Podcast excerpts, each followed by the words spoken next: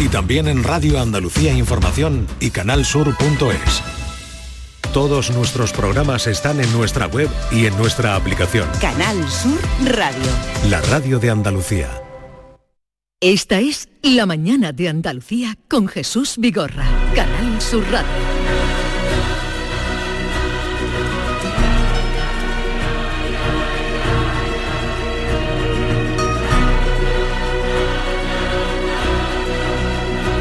Abrimos esta última hora ya del programa escuchando la banda sonora de La Sociedad de la Nieve, última película de Juan Antonio Bayona, que se estrena hoy, que hoy llega a la gran pantalla. El director además ha dicho que esta película hay que verla en la gran pantalla. Bueno, ahí es donde se debe ver el cine.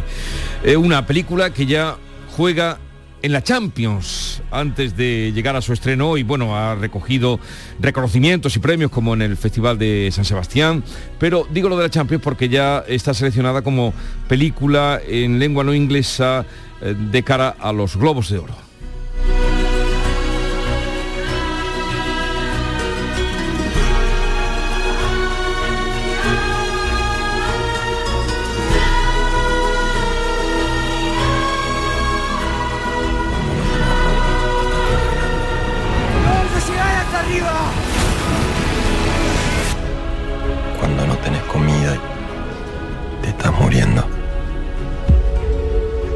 No comemos nos vamos a morir.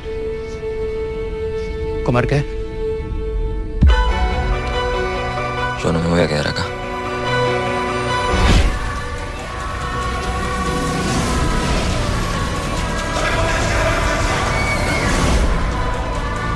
¿Ahora se van a dejar morir? ¿Después de todo lo que pasó?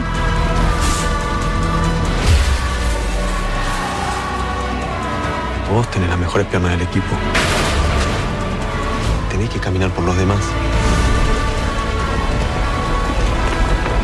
La Sociedad de la Nieve se sitúa en el año 1972, cuando el vuelo 571 de la Fuerza Aérea Uruguaya, fletado para llevar un equipo de rugby a Chile, se estrelló en un glaciar en el corazón de los Andes. Solo 29 de sus 45 pasajeros sobrevivieron al accidente, atrapados en uno de los entornos más inaccesibles y hostiles del planeta, se vieron obligados a recurrir a medidas extremas para mantenerse con vida. Ya lo saben, eh, tuvieron que comer carne de algunos compañeros. Juan Antonio Bayona, buenos días. Buenos días, ¿cómo estáis? Eh, ¿Con ganas de ver la película? Sí, y con ganas yo de que la veáis también porque llevamos mucho tiempo dando vueltas por el mundo y, por fin llega a España, por fin la podéis ver todos. Eh, mm, esto ocurrió hace 51 años, no había nacido todavía Juan Antonio Bayona cuando sucedieron estos, estos hechos. ¿Cómo llegan a ti y cómo prende la idea de hacer una película a partir de esa historia?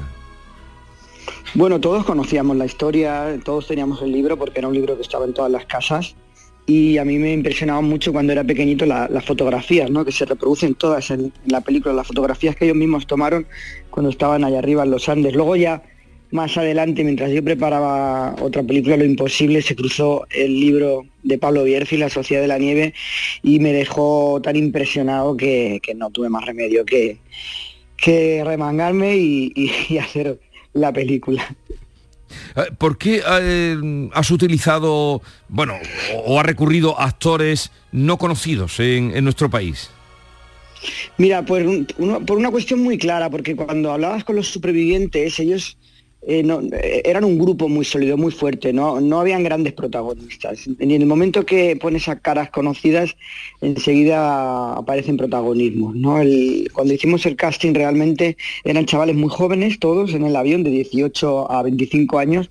No hay actores en Uruguay y en Argentina eh, con, carrera realmente, porque son muy jóvenes, y sí que había dos o tres caras conocidas, pero en el momento de, de imaginártelos allí en ese casi, que entonces tomaban un protagonismo, y era una película donde lo importante era, era el grupo y nadie era más, más importante que nadie.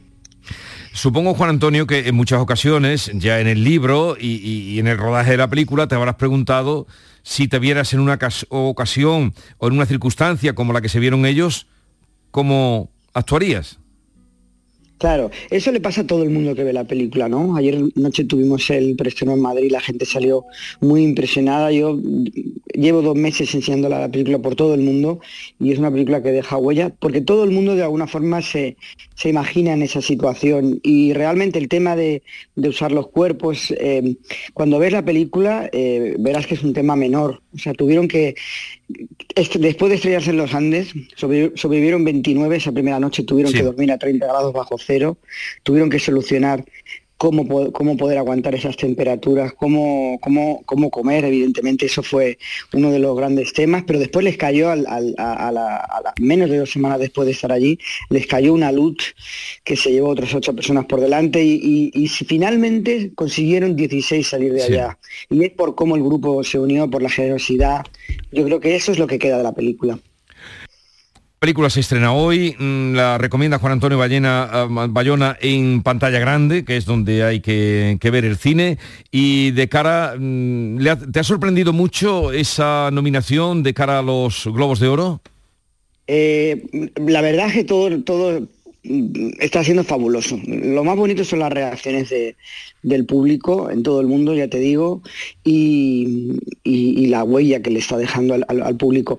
Y una cosa que no quiero dejar de decir, que es que la película se rodó en Granada. Sí, sí, no, yo quería también ir ahí porque nos llegaban compañeros, no, Juan Antonio Bayona está rodando, que fueron 72 mm, días, ¿no? Que estuvimos cinco meses rodando allá arriba en, Sierra Nevada. El, público realmente le va a costar reconocer Sierra Nevada porque eh, hicimos un trabajo muy fuerte, muy importante con todos los efectos visuales y, la, estuvimos tres veces en los Andes para que realmente las montañas de, los Andes, que son gigantescas, yo estuve allí en persona, eh, son las que se reconozcan en la pantalla, pero estuvimos todo un equipo de, cientos de personas eh, la verdad muy felices, muy contentos de estar rodando la película en Sierra Nevada. ¿Y, ¿Pero por qué Sierra Nevada? Porque, claro, lo de los Andes es inconmensurable al, lado de Sierra Nevada. ¿Por qué elegiste Sierra Nevada?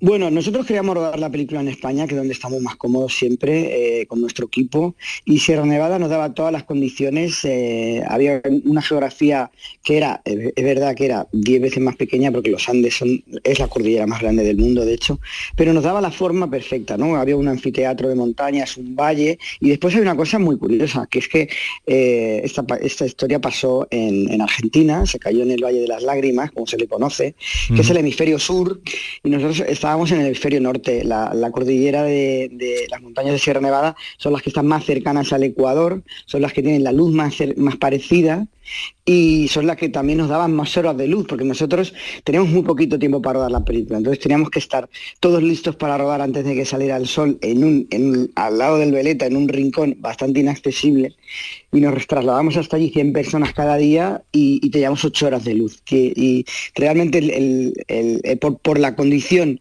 eh, geográfica y también por las, por las horas de luz era el mejor sitio para rodar. Pues llega hoy el momento del estreno, el momento que el público ahora vea esta, esta obra, la última de Juan Antonio Bayona. Gracias por atendernos, mm, ya la veremos y, tal vez cuando hayamos visto la película será buen momento para, para hablar de ella con, más detalle. Mm, un abrazo y felicidades por todos los nombramientos que va teniendo ya la peli y aspiraciones. Muchísimas gracias, gracias a todos vosotros, gracias Jesús. Adiós, buenos días. Esta es La Mañana de Andalucía con Jesús Vigorra, Canal Sur Radio. La Navidad comienza con la primera logroñesa. El mazapán de siempre, artesano, tradicional. Mazapán de Montoro, bombón de mazapán, turrón blando o torta imperial. 70 años de historia compartiendo contigo lo mejor de la Navidad. Mazapanes de Montoro, la Logroñesa. La Navidad en tu mesa. Codo a codo. Vamos a por todas. Podemos con lo que venga. Vamos hacia adelante, sin prisa, pero sin pausa. Juntos compartimos sueños, risas, experiencias, logros. Porque contigo nunca estamos solos. Después de 85 años trabajando por una sociedad mejor para todos, en Grupo Social 11 tenemos claro que la igualdad de oportunidades se hace desde el respeto codo a codo. Grupo Social 11. Canal Sur Radio. En mi casa recogemos el agua de la ducha hasta que sale caliente y luego la usamos en el inodoro para regar las plantas o para fregar el suelo. Gracias a tu ayuda hemos logrado reducir el consumo de agua, pero la sequía persiste y la situación es grave, porque no hay agua que perder. Cuida cada gota. Emasesa, tu empresa pública del agua. ¡Ho, ho, ho! Llegó la Navidad y en el Centro Comercial Los Alcores lo celebramos con nuestro calendario de Adviento. Participa en nuestras redes sociales del 3 al 24 de diciembre. Hay un sorteo cada día. Consulta todos los festivos de apertura y eventos de Navidad en ctalcores.com. Además, te envolvemos tus regalos gratis. A92, salida 7, Alcalá de Guadaira, Sevilla. Centro Comercial Los Alcores. Mucho donde disfrutar. Centro de Implantología Oral de Sevilla, CIOS. Campaña especial 36 aniversario implante, pilar y corona, solo 600 euros. Llame al 954 22 22 60 o visite la web ciosevilla.es. Estamos en Virgen de Luján 26, Sevilla. Recuerde, solo 600 euros. Los regalos, la ilusión, las luces. Es la Navidad de Sevilla Fashion Outlet. La Navidad está llena de emoción. Y tu destino de compras favorito también. Vive una Navidad llena de sorpresas en Sevilla Fashion Outlet. Ven, y esta Navidad estrena Fashion Outlet.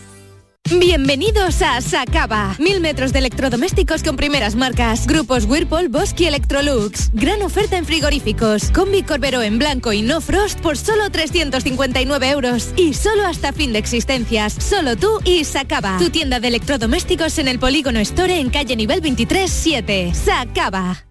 En estas fiestas no pueden faltar en su mesa los productos de Mariscos Apolo. Contamos con cocedero propio, langostinos, pulpo cocido, gambas. Nos encontrará en los mejores establecimientos de alimentación y en las grandes superficies. Busque la calidad, busque Mariscos Apolo. Desde Mariscos Apolo les deseamos feliz Navidad y próspero 2024. Esta es La Mañana de Andalucía con Jesús Vigorra, Canal Sur Radio.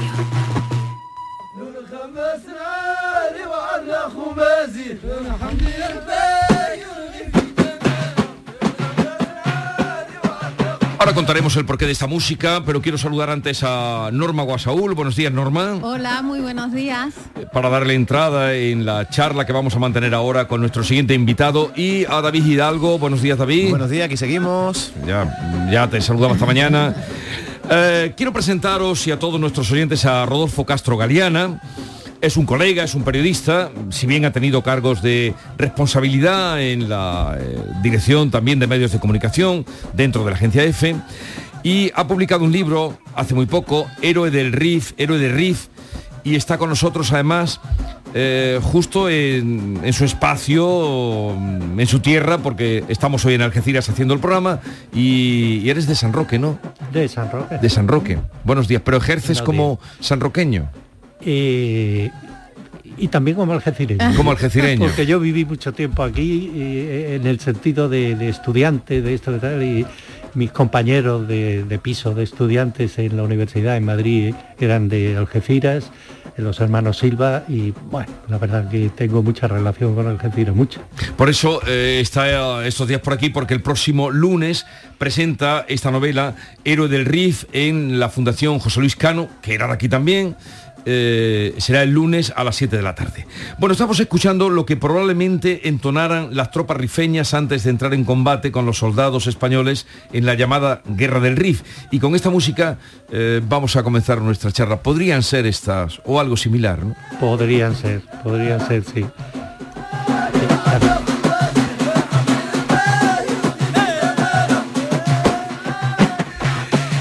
Héroe del Rif habla de un encargo el de escribir una novela en base a unos manuscritos que están en una caja, emparedados, en un despacho y que ven la luz 33 años después. En esos manuscritos se habla de un hombre, un profesor malagueño, que por un acto de valentía en la guerra del Rif se convierte en un héroe. Un héroe. Es un hombre que mm, sufre una transformación con la guerra. Él es un docente, él es un, fue un estudiante brillantísimo, es un hombre que le gusta la literatura, que enseña literatura, que enseña latín y que le gusta escribir. Y por razones, eh, eh, bueno, que, se produce el desastre de anual y es movilizado pese a que es un soldado de cuota y que ha pagado para no ir, su familia ha pagado para que no fuera eh, en el año 1921, que no fuera a Marruecos, pero es movilizado y allí se transforma Es un hombre que no miente y aprende a mentir, es un hombre que no mata y aprende a matar, es un hombre que la guerra en definitiva le transforma. Fabio Esquerdo, un periodista de opinión, junto a su mujer Sara, serán los encargados de organizar, investigar y dar sentido al sinsentido de los documentos y de la guerra, donde entre otros personajes sale a la luz la historia de los abuelos del escritor sentado aquí a mi lado, porque ese fue el origen de la novela, tu historia familiar. La historia familiar, sí. Yo tuve la suerte, yo viví, eh, mi familia vivíamos eh, justo paré con paré con mis abuelos, yo iba a un lado a otro indistintamente, y tuve la suerte de que mi, abuela Dolores era una cuentista espléndida. Ella eh, era un niño hiperactivo y demás, ella me, serenaba, me sentaba y, hablaba. Y hablaba, me contaba muchísimas cosas, muchas. Entre otras cosas, yo eh, cuando nací la guerra hacía 14 años que había acabado, la guerra estaba muy presente, claro. Muy presente. muy presente, pero muy solapada. Solapada en la gente, presente, eh, podemos decir, la comunicación oficial del régimen, que era el leitmotiv, ¿no? Eh, la, legitimidad de haber ganado la guerra. Y entonces, aquello me atraía mucho y ella me contaba un poco el inicio de, ella consideraba que era un inicio de la guerra de Marruecos. Ella vivía en Málaga.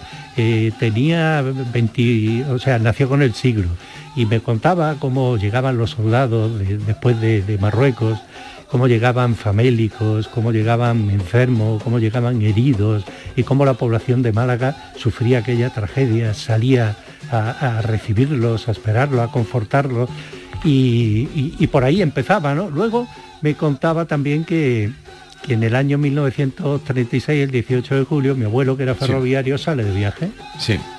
Y al salir de viaje se establecen los frentes y no vuelve hasta que acaba la guerra no dramatizaba, pero claro, contaba que habían pasado... Pero eh, lo echaron de, También, de Renfe, que era donde trabajaba. Cuando volvió lo echaron. Por rojo. lo echaron, como echaron a tanta gente.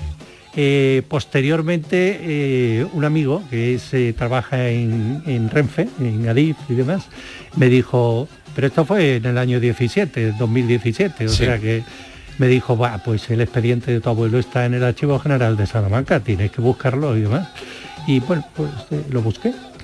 Y para bueno, no te puedes imaginar la sorpresa que hubo en la familia, ¿no? Ya imagino. El conocimiento del expediente. El conocimiento del expediente lo que debería decir es que mi abuelo había sido un tipo sindicalista, muy reivindicador, muy, mm, eh, en fin, había participado en el sindicato de ferroviario de la CNT y, no solo eso, sino que en el sindicato anarquista había ocupado cargo de confianza. Ya. Eh, como te puedes imaginar, motivo más que suficiente para, para tirarlo.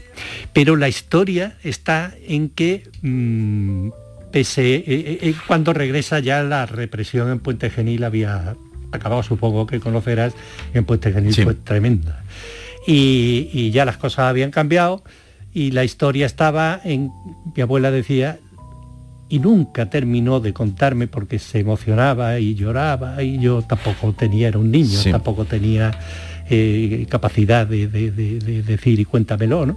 Ella se emocionaba cuando decía lo que tuvimos que hacer para que el abuelo volviera y acabara con la miseria que estábamos viviendo.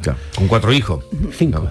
A cinco. Cinco y, su, y, su, y su padre con demencia senil viviendo con ella. Y, yo lo que hice fue fabular a propósito de cuál fue la solución eh, y cuál fue la salida. Rodolfo. Eh, eh, adelante, Dentro de esta fábula, ¿el héroe del RIF existió en la vida real? No, hubo muchos, hubo muchos héroes, pero este mío es eh, fruto de la ficción, fruto de la ficción. Y fruto de la ficción también es Sas el cazador, ese comandante que iba sembrando el pánico entre la gente durante la guerra. Fruto de la imaginación, sí, fruto de la imaginación. Yo, eh, fíjate, yo me, eh, en mi pueblo, en la estación de San Roque, que es una pedanía de San Roque, eh, para los chiquitos era eh, una diversión salir a ver pasar los trenes. y, pasar los trenes, para mí, de, niño, era las matuteras que, pasaban y que, y que, y que en la estación se montaban camino de ronda eh, el cuartel de la Guardia Civil que estaba al lado y la tensión que había. Eh, por una parte no se podía evitar que hubiera tráfico de, mercancías y tal, y hubiera contrabando porque... Menos mal que había. menos mal que había porque si no no podríamos comer, ¿no?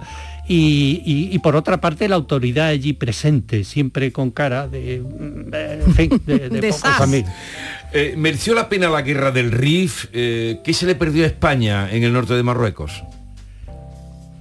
En mi opinión yo creo que después de la guerra civil, eh, bueno, igual la transición política después de la muerte de Franco, pero el hecho histórico después de la guerra civil importante de España, desde luego el siglo XX fue la guerra del Rif, por las consecuencias que tuvo con posterioridad.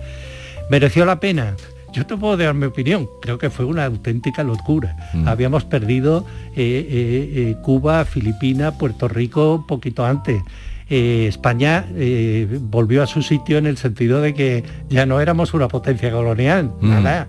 Lo que éramos era una potencia de segundo o tercer orden.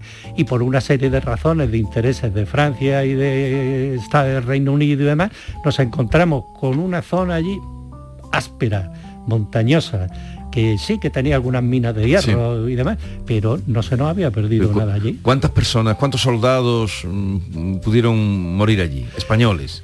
Pues fíjate, solo hubo varios desastres. El, principal, el de anual.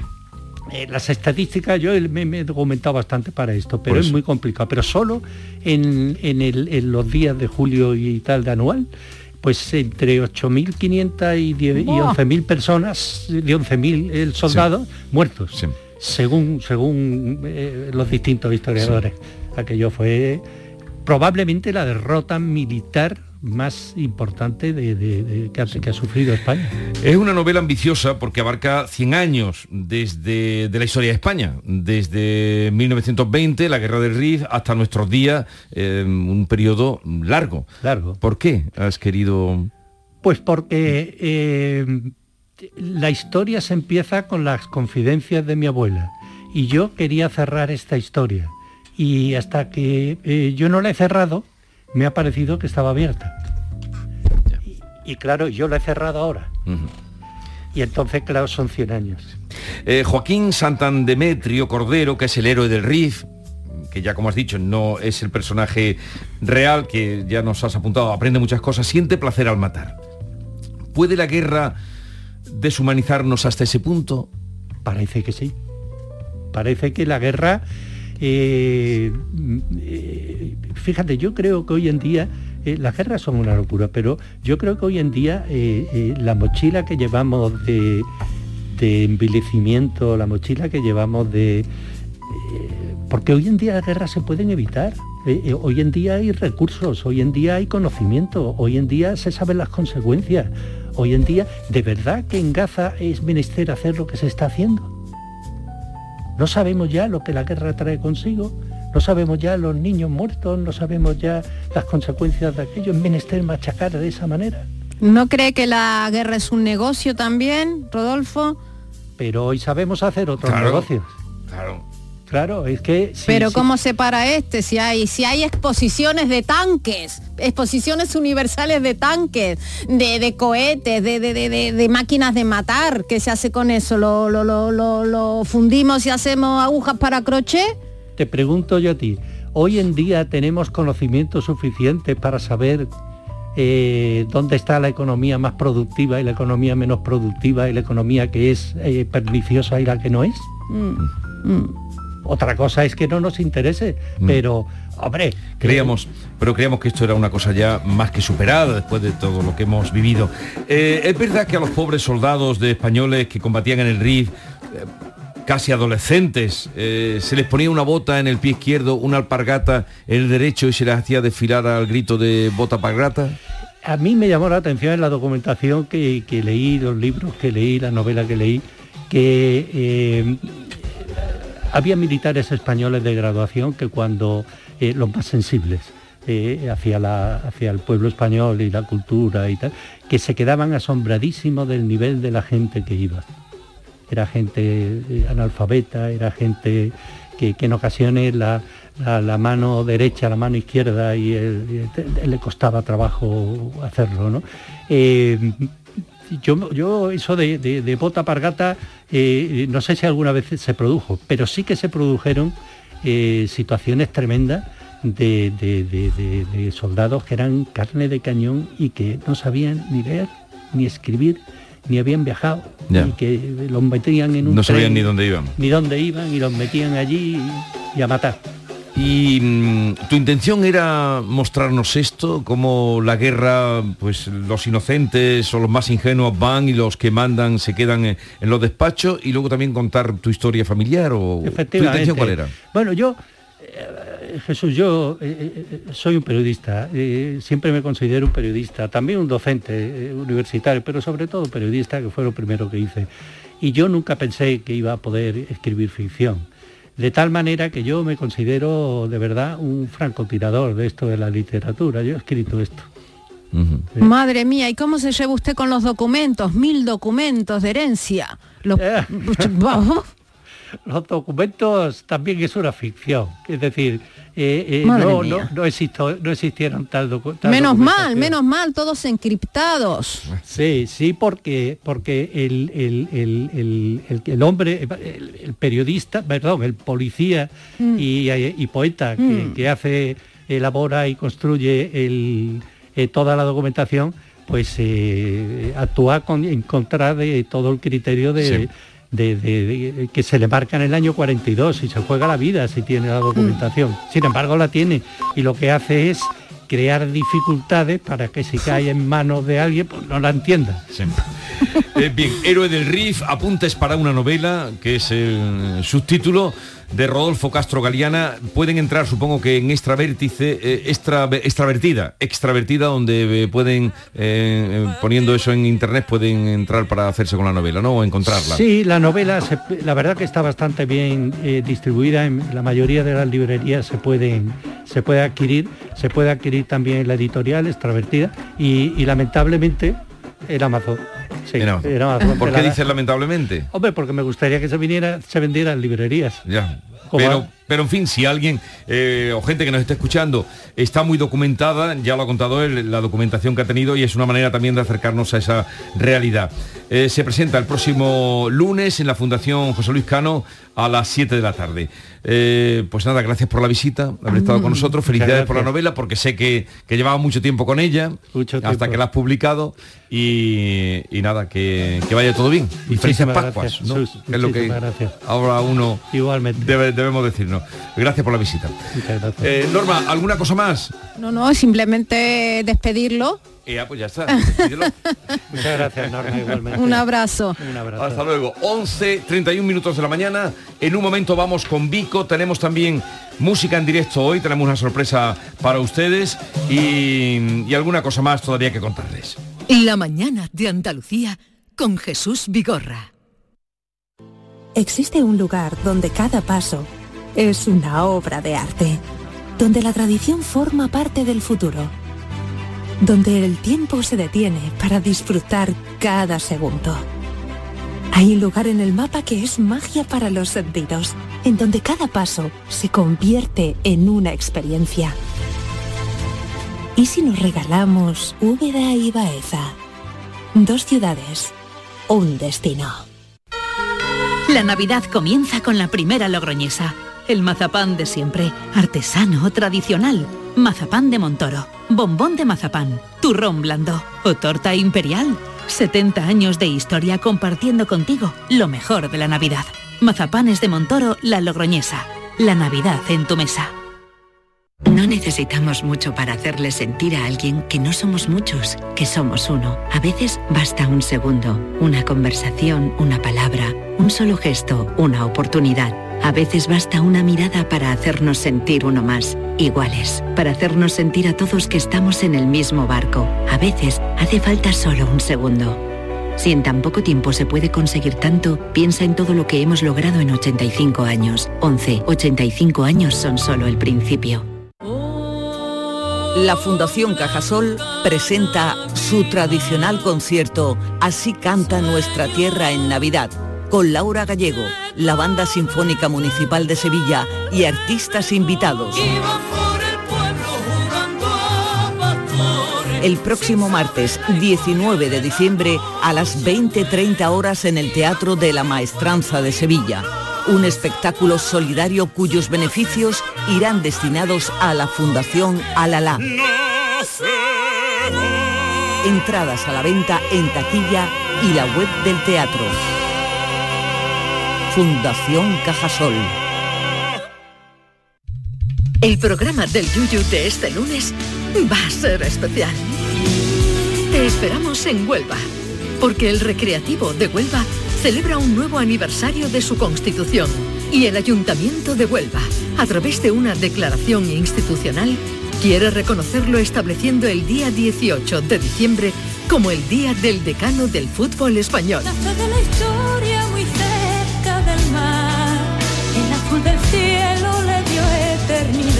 eternidad. Súmate a esta jornada tan especial con el programa del Yuyu. Este lunes, 18 de diciembre, edición especial desde el Estadio del Recreativo de Huelva.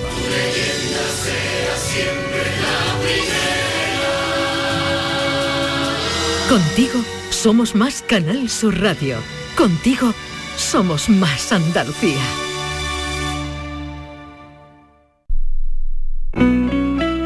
Canal Sur Radio. Consigue tu mejor versión en Clínica Escobar, tu clínica de cirugía plástica y estética de confianza en Sevilla y Huelva. Especializados en rejuvenecimiento facial, expertos en cirugías de párpados, nariz y orejas y corporales, resaltando las cirugías de mamas, abdomen. La honestidad, seguridad y confianza caracterizan a nuestro equipo. Más información en clínicaescobar.com. Abríguese y luzca este invierno con Peletería Lonus, Sevilla. En Peletería Lonus tendrá todo tipo de prendas y pieles a precios inmejorables. Descubra chaquetas de piel desde solo 69 euros. Arreglamos, transformamos y confeccionamos a medida con la mayor calidad. Estamos en Méndez Núñez 10, ahora con horario ininterrumpido de 10 a 8 y media. Peletería Lonus, más de 20 años a su servicio. ¿Juega tu equipo? No dejes que el tráfico te meta ni un gol. Que la gran parada del partido de hoy sea la de Tusam.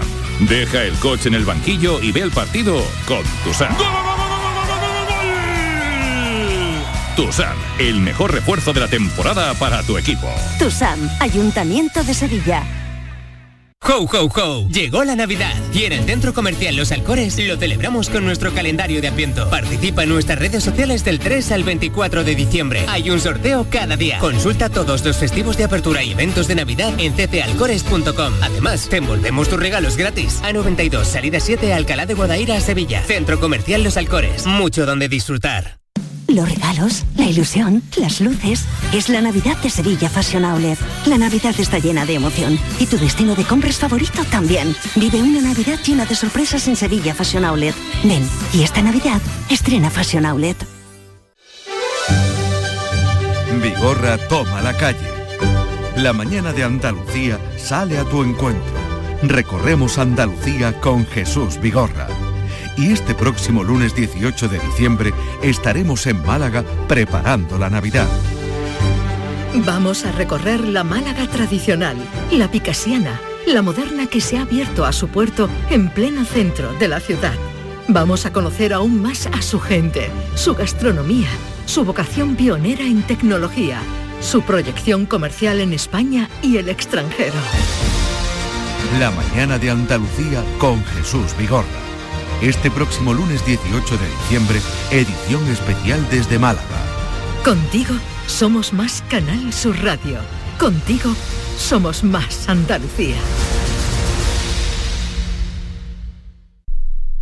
Canal Sur Radio. Para ahorrar agua en casa, cierro el grifo mientras me enjabono las manos y cuando me cepillo los dientes. Solo abro el grifo para enjuagarme. Gracias a tu ayuda hemos logrado reducir el consumo de agua, pero la sequía persiste y la situación es grave, porque no hay agua que perder. Cuida cada gota. Emasesa, tu empresa pública del agua. Centro de Implantología Oral de Sevilla, CIOS, campaña especial 36 aniversario. Implante, pilar y corona, solo 600 euros. Llame al 954 22 22 60 o visite la web ciosevilla.es. Estamos en Virgen de Luján 26, Sevilla. Recuerde, solo 600 euros. En Solarrica sabemos que hay regalos que no caben bajo el árbol. Abrazar, cocinar, reír, disfrutar.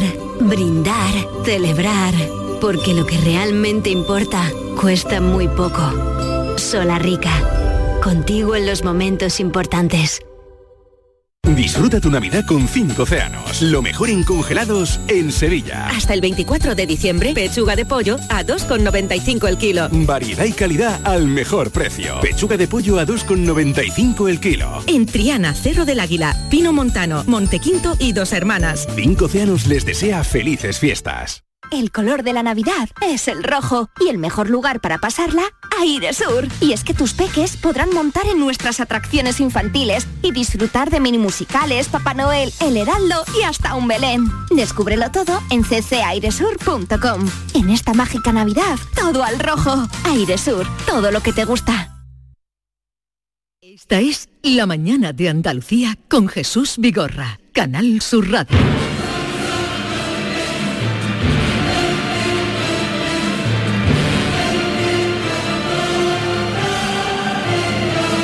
Vamos a terminar con la Orquesta Filarmonía de Sevilla. Estamos escuchando precisamente un fragmento muy conocido, ¿eh? ¿verdad? Que todo el mundo lo conoce. No, hemos metido toda la orquesta, tenemos una pequeña representación con la que vamos a terminar. Porque antes eh, vamos con el gran Vico.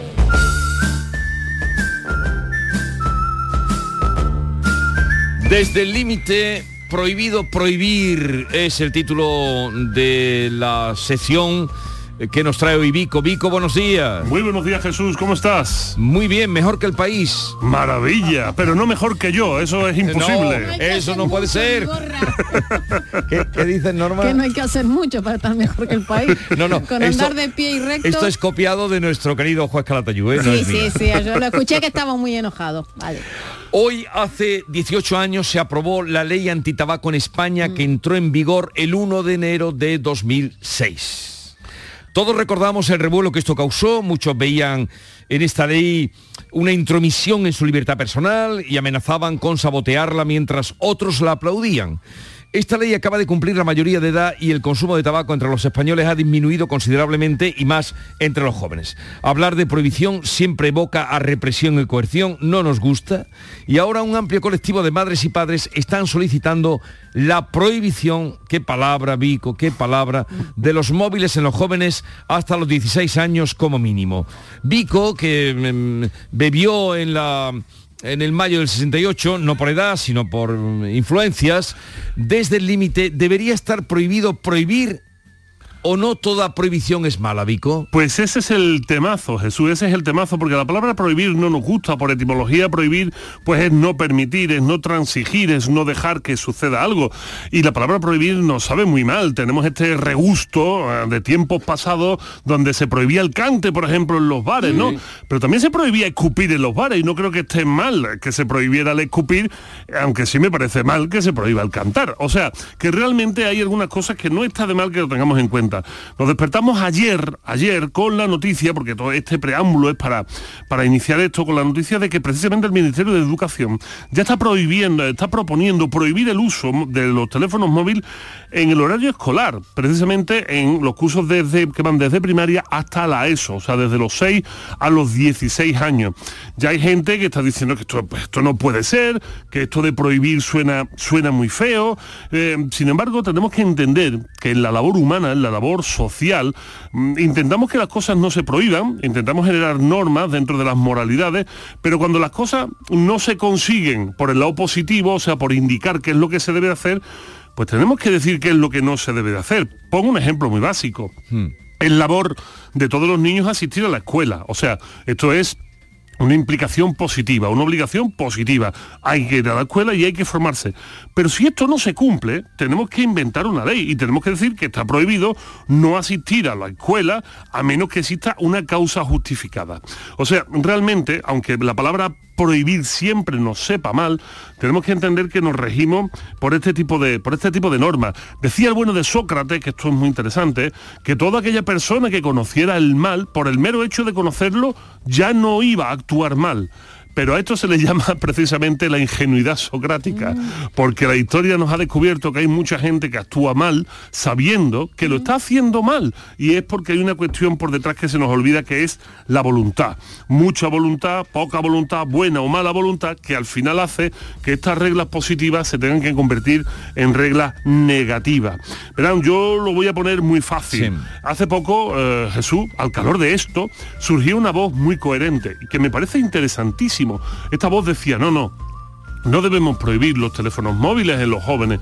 Lo que debemos de hacer, y, y no, se limitaba solo a la ESO y a la primaria, la petición va más allá. Ya hay un grupo de más de mil madres en Cataluña y más de 10.000 madres, y digo madres, en toda España pidiendo eh, que se prohíba el uso del teléfono móvil hasta los 16 años y que si la policía ve a un menor con un teléfono en la mano, lo denuncie. Y esa denuncia vaya al padre y a la madre, que son los tutores legales de ellos, por, porque no deberían de tenerlo, no deberían de tenerlo en las manos. Esto suena como muy grave. Sí. La voz coherente, la voz coherente decía, no, no, no. Es que, a ver, lo que tenemos que hacer es enseñar, Educar. enseñar y educar. Y eso me parece muy bien, pero esto me recuerda, y tú lo conoces muy bien, a una frase de Juvenal, de hace más de dos mil años. Decía Juvenal, muy bien, pero ¿quién vigila al vigilante? O sea, ¿quién enseña al enseñante? ¿Quién enseña a los padres cómo se debe usar el teléfono si somos los propios padres los que estamos imbecilizados con el uso del teléfono?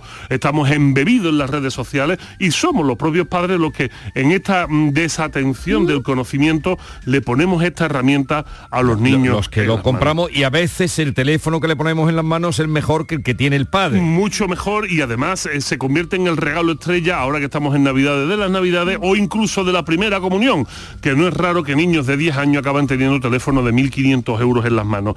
Entonces ahí es donde tenemos que decir, es cierto, ojalá todo, ojalá todo se pudiera encarrilar con una buena educación, eso sería lo deseable, pero tenemos el tiempo para hacerlo, estamos en un momento social en el que podemos enseñar a los padres para hacerlo y entonces aparece el que dice, no, no, es que los padres no tienen que ser, esto tiene que ser, por ejemplo, la escuela. Y ahora le metemos a los profesores otra tarea más infinita e imposible, porque mientras el profesor intenta decirle al alumno cómo se debe utilizar eso, en casa se hace todo lo contrario.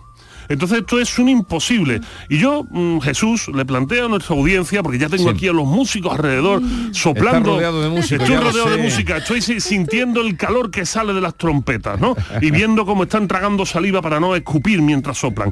Pues eh, yo planteo una cosa muy sensata y muy sencilla, que no se nos arrugue tanto la palabra prohibir.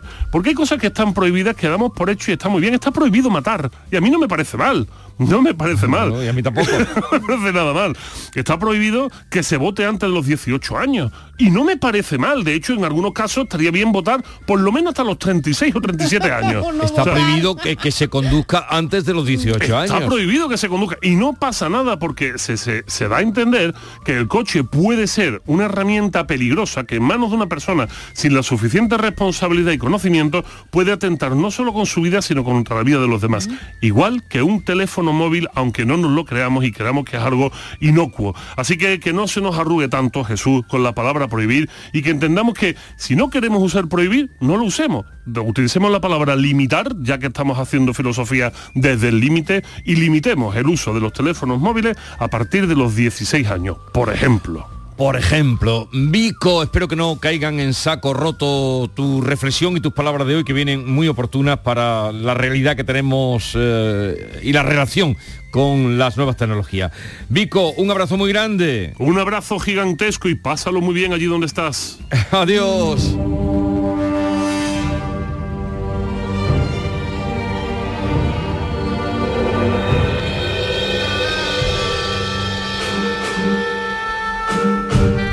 Así suena la Orquesta Filarmonía de Sevilla que han venido a vernos una representación porque ofrecen un concierto el próximo día 17, o sea, el domingo, en eh, el Real Alcázar de Sevilla. Francisco Javier Torres es compositor y director de esta orquesta. Francisco Javier, buenos días. ¿Qué tal? Buenos días, ¿cómo estamos?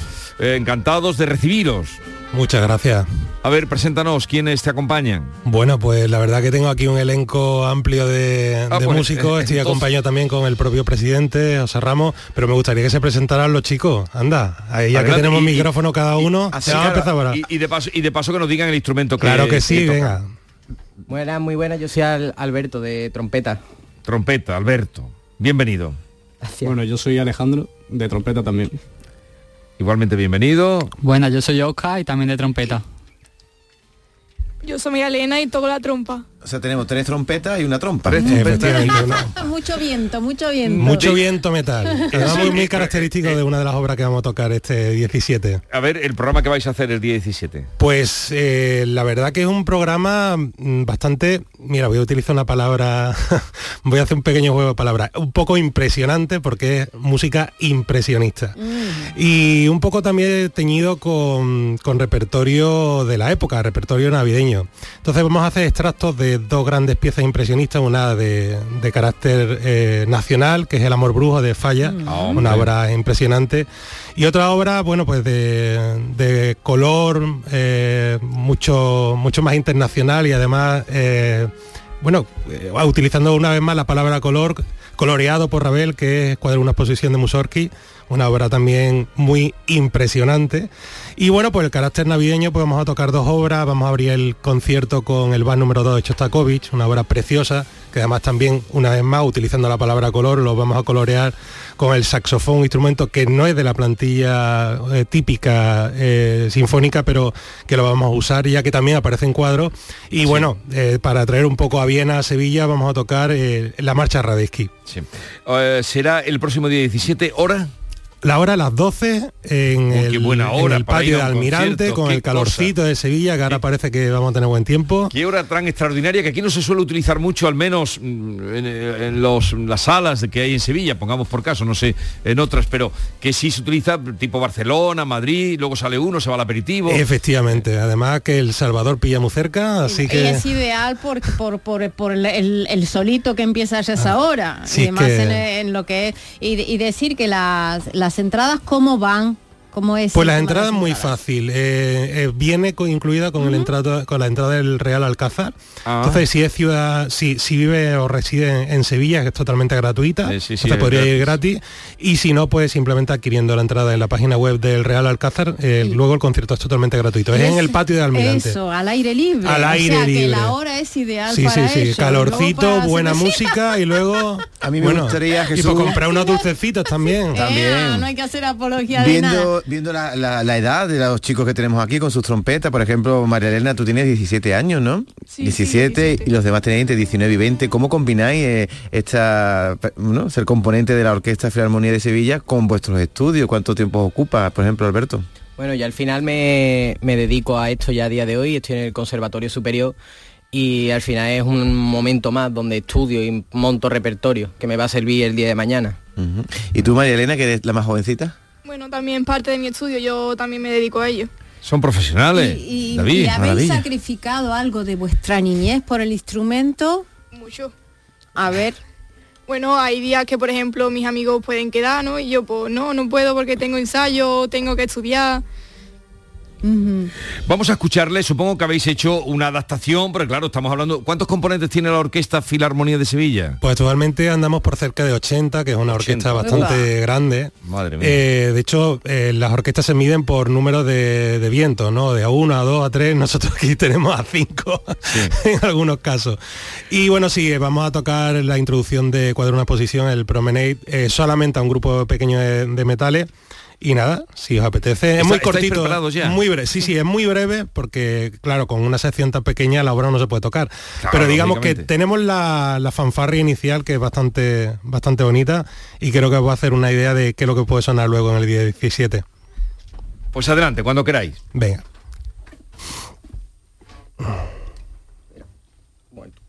Momentito. Sí, sí. ¿Listo? Cuando tú quieras.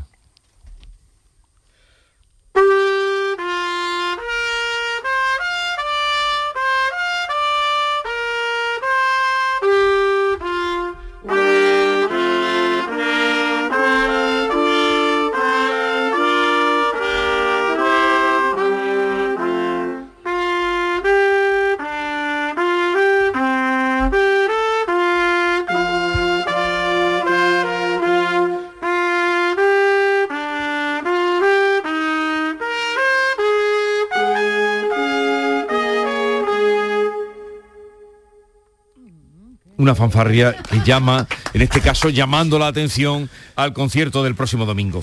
Eh, oye, mm, en, en la orquesta dices que soy 80 los que componéis. Mm, ¿Desde cuándo viene funcionando, viene tocando la Orquesta Filarmonía de Sevilla? Pues yo creo que eso lo podría contar mejor el presidente que está aquí al lado mío, José Ramos. José Ramos, buenos días, Hola, bienvenido. Hola Jesús, muchas gracias. Eh, bueno Jesús, mira, eh, llevamos ya 15 años, aunque parezca mentira, pero han transcurrido 15 años ya.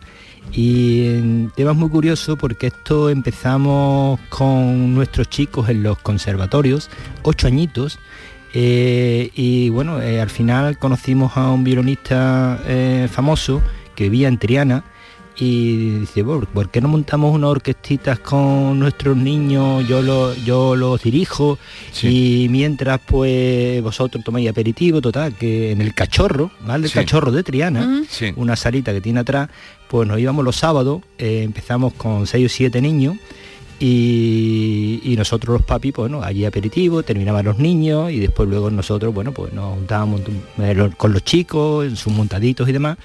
Y bueno, esto fue creciendo de tal forma que de 7, 15, 20, bueno, y ya se nos convirtió, que vamos a montar ya una orquesta, una orquesta en condiciones, porque esto ya... Y un sitio más Y un grande, sitio- ¿no? y un sitio más grande.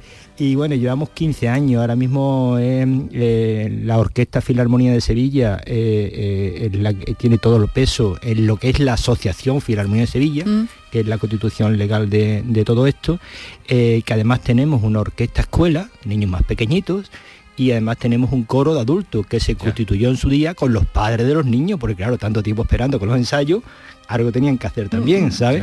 Y, y, bueno, llevamos, para que tengas una idea, ahora mismo pues creo que son en torno a 100 conciertos eh, ya en todo este periodo. Y, y no- nuestros objetivos principales sobre todo es la formación de, de todos estos chicos y que seamos el paso intermedio para su actividad profesional y de mañana.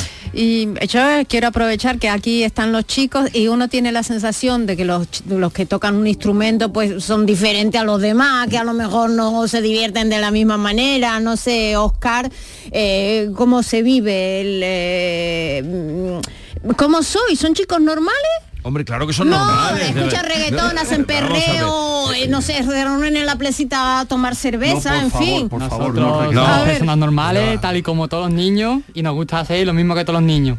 No somos un poquito más tranquilos, porque dedicamos mucho tiempo en instrumento y quiera que no, estamos llenos de Bueno, te- cultura. tenemos de todo, Oscar, tenemos de todo. Pero me- que- que- que alguno me ha- porque yo también soy productor y alguno me ha venido a mi estudio para Sí. que le, le ayude con producciones de música de reggaetón precisamente.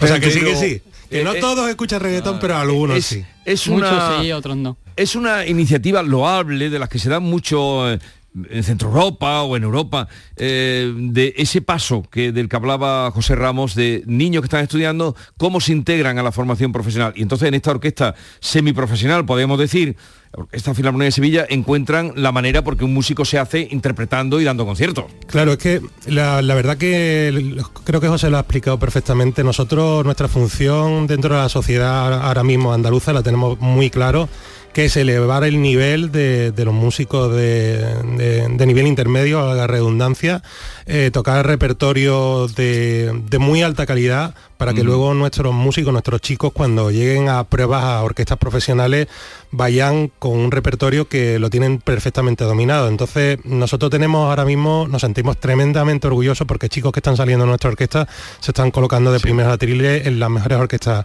europeas. Pero Ese además- es nuestro objetivo. Y además es un ejemplo de, de la sociedad, que no hay que esperar que vengan siempre la- lo institucional a arreglarnos Efectivamente. la vida, ¿no? Es un ejemplo loable, desde luego que sí. Pero en tu caso, por ejemplo, Alejandro, que estás aquí al lado eh, ¿cómo fue tu primera aproximación a, la orquesta? Porque estáis en los institutos y tal. ¿Tu primera aproximación cómo fue? ¿A través de un amigo? ¿Te enteraste? Sí, bueno, eh, ahora con el tema de las redes sociales, que es mm, bastante importante, eh, un, un compañero mío de trompeta se enteró y dijo, venga, vamos a presentarnos y a ver si nos cogen y bueno, al final nos presentamos, eh, entramos y la verdad es que es una, una maravilla, porque te complementan. Yo mm, no he seguido con la- las enseñanzas eh, superiores, pero para no dejar el instrumento y llevarlo a- aún más a un nivel, eh, es perfecto, la verdad. Pues vamos a terminar, no vamos allá los últimos minutos, escuchar a la orquesta, la Orquesta Filarmonía de Sevilla, que va a ofrecer un concierto mediodía del próximo domingo, 12 de la mañana, entren y, y pueden ahí buscar las entradas o, o si están visitando el Alcázar, acudir a las 12 del mediodía con ese programa tan estupendo que nos han ofrecido. Enhorabuena a José Ramos, enhorabuena a Francisco Javier eh, Torres como director, como presidente y a todos los chavales porque es desde luego muy eh, de aplaudir y de destacar vuestra obra. Muchísimas gracias. Muchas Y gracias. Con la Orquesta Filarmonía de Sevilla terminamos.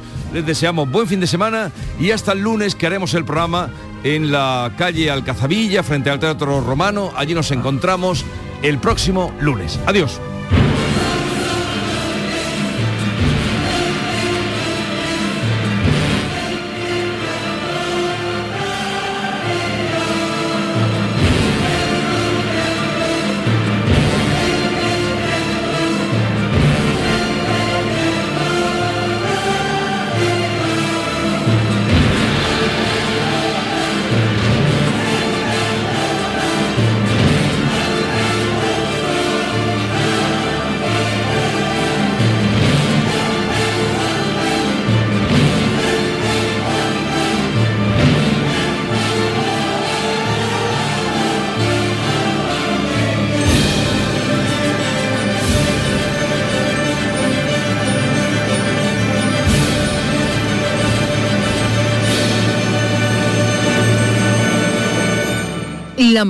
De Andalucía con Jesús Vigorra.